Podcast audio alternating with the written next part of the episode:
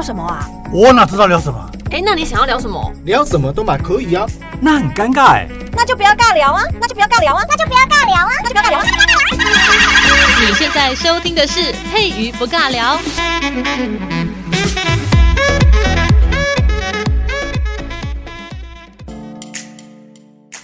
Hello，各位小伙伴，你现在收听的是佩瑜不尬聊，我是佩瑜。今天的主题。用租的文学，什么叫做用租的文学呢？什么？为什么这个文学要用租的？其实我今天要聊的是租书店。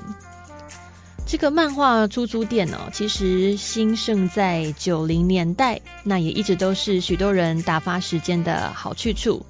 但是现在通过网络的兴起，还有智慧型装置的广泛，已经越来越少人。会去租书店来做消费了。那我今天要讲的，其实呃，并不是租书店的嗯视为，我要来聊的是租书店的一个进化史。在我还是学生的时候哦，这个租书店是还蛮多学生放学不回家的一个场所。那有时候也会把租书店当成一个约会的地方。那像我呢，在求学阶段，就是把学校的图书馆当成约会地点啦。那图书馆其实跟租书店有一点点相似，就是都是放着很多书的地方。那在学校的图书馆，你借书当然不用花钱，但是在租书店呢，当然就是要啊收一点比较微薄的这个费用啊，这样租书店才能生存。好，其实这个不是我要讲的重点哦，其实。在以前智慧型手机不发达的时候啊，也就是大家呃俗称都在使用智障型手机普及的时候，那个时候我们要看小说、漫画或者是报章杂志啊，还是一些比较言情的限制级小说，应该大家都有印象，要到租书店来呃来观看啊。租书店有这样的书哦，学校图书馆会比较少。那有些朋友可能家里财力比较雄厚，那就会直接到书店把这些书买下来，然后是自己在家里面慢慢欣赏。不过这也没有问题啦。那再拉回来我要来讲的这个租书店哦，早期的时候租书店呢，嗯，它也是有一种进化史。比较早的时候是书摊，就是算有点像现在的地摊货，就一摊一摊的，或者是呃这个。老板呢，他就会推一车书，哦，推一车书在外面摆摊的概念，它不是像我们现在有比较独栋或者是一个单独的呃空间，然后放很多书，像一个小型的图书馆，没有哦，以前是书摊。那后来租书店就进化成比较简洁明亮的租书店。那其实这些租书店里面的各一种翻新，然后这种各种翻新，就是为了要吸引社会各个阶层的朋友们能够前往消费。那后来租书店又进化成连锁的，那个时候就几乎攻占这个大小城市的街头巷尾，而且室内的空间规划也越来越讲求设计。不知道大家有没有一种经验哦？就是你去某一个地方，但并不是真的要去那个地方做什么事，可能只是要去拍个完美照。大家应该都有这样的经验吧？举个例子好了，像我之前去高雄总图书馆，那那个时候我去总图书馆，其实只是要朝圣它非常漂亮的建筑，非常有特色的建筑。还记得那一个早上我。在总督这边就爬上爬下，然后拍了快要一百多张的照片，但是我连一本书都没有看啊。不过有啦，还是有拿一本书啦。不过就是呃当拍照使用哦。好，这个是题外话。那拉回来，我刚才要讲的租书店哦，其实租书店也是跟着时代的进步，租书店的内装、内部装潢可能比我们，或者是可能比各位现在正在听 Podcast 的伙伴们。呃，就是家里都还漂亮。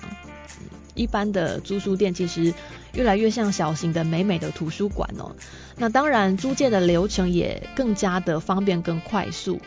在以前这个电脑还不是很发达的时候，那以前去租书店或者是去各个呃县市立的这个图书馆，要借书的时候，好像都还要盖印章，就是要登记那个盖印章，上面有印上要归还书的日期。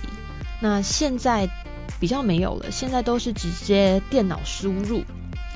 嗯，可能现在在听节目，如果是比较年轻的小伙伴，可能听不太懂我在说什么。不过没有关系哦，现在呃，就是这个时代进步之后呢，应该有很多朋友租书都是在智慧型手机里面了，就是用这个 Play 商店里面，Google Play 商店里面有非常多的租书平台哦。那说不定再过十年，租书店可能就是时代的眼泪。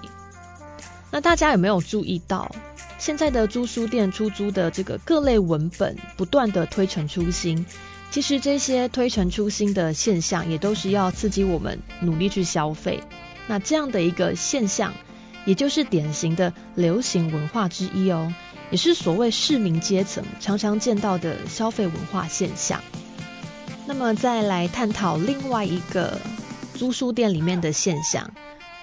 常常逛租书店的小伙伴一定有共鸣哦。大家有没有发现，在租书店里面出租流通的通俗文本，其实都是大量生产的消费性文本。这些消费性文本呢，都有文化工业产品当中的投资性，还有可预测的一个特性哦。嗯，打一个比方来讲好了，租书店里面什么书最多呢？相信大家应该有这个共鸣吧。其实我们一走进租书店里面，书最多的应该是漫画，然后其次就是小说，说不定两个这个呃书籍他们的量哦不分上下。那又讲到漫画，我在学生时期真的非常喜欢看漫画，可以说漫画就是我的精神粮食哦。不过上课的时候当然不能看啦，因为如果上课时的时候看漫画的话，老师发现就会把漫画没收，那那就会很尴尬。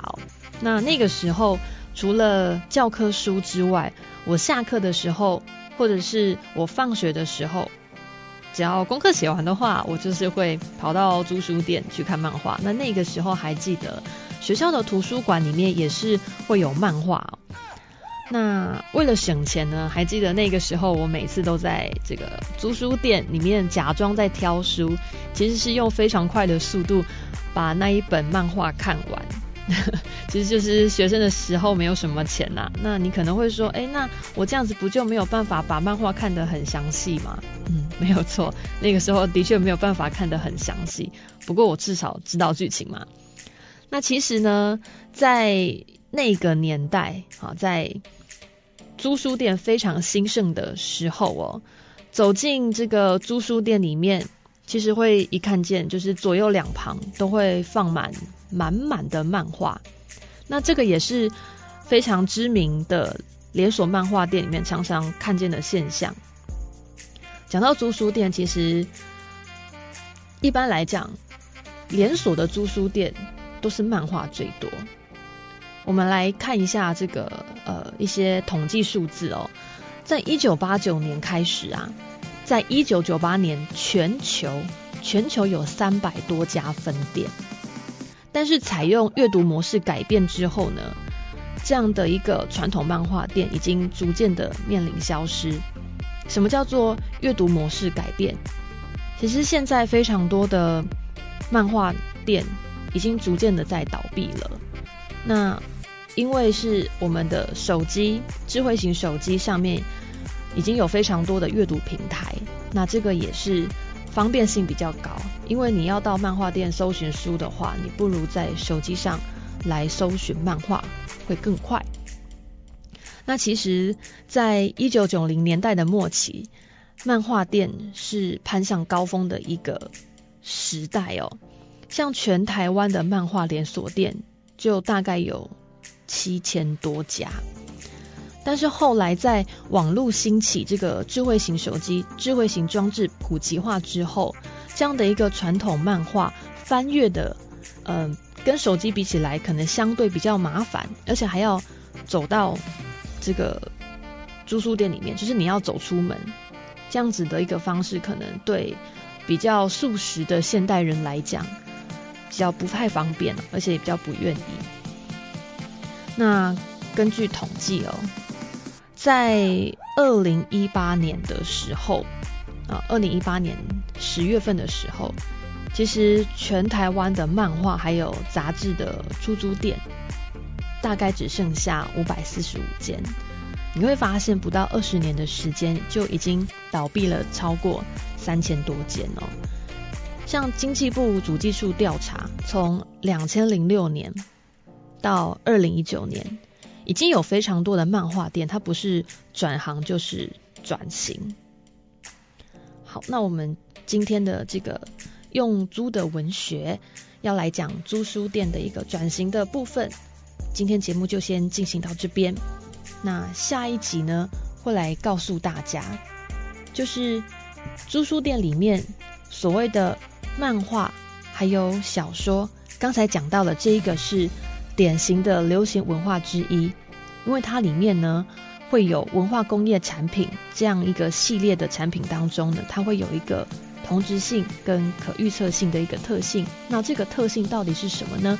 我们在下一集。会来跟大家做分享。那今天的节目进行到这边，谢谢你收听佩瑜不尬聊，我是佩瑜，我们下期再会，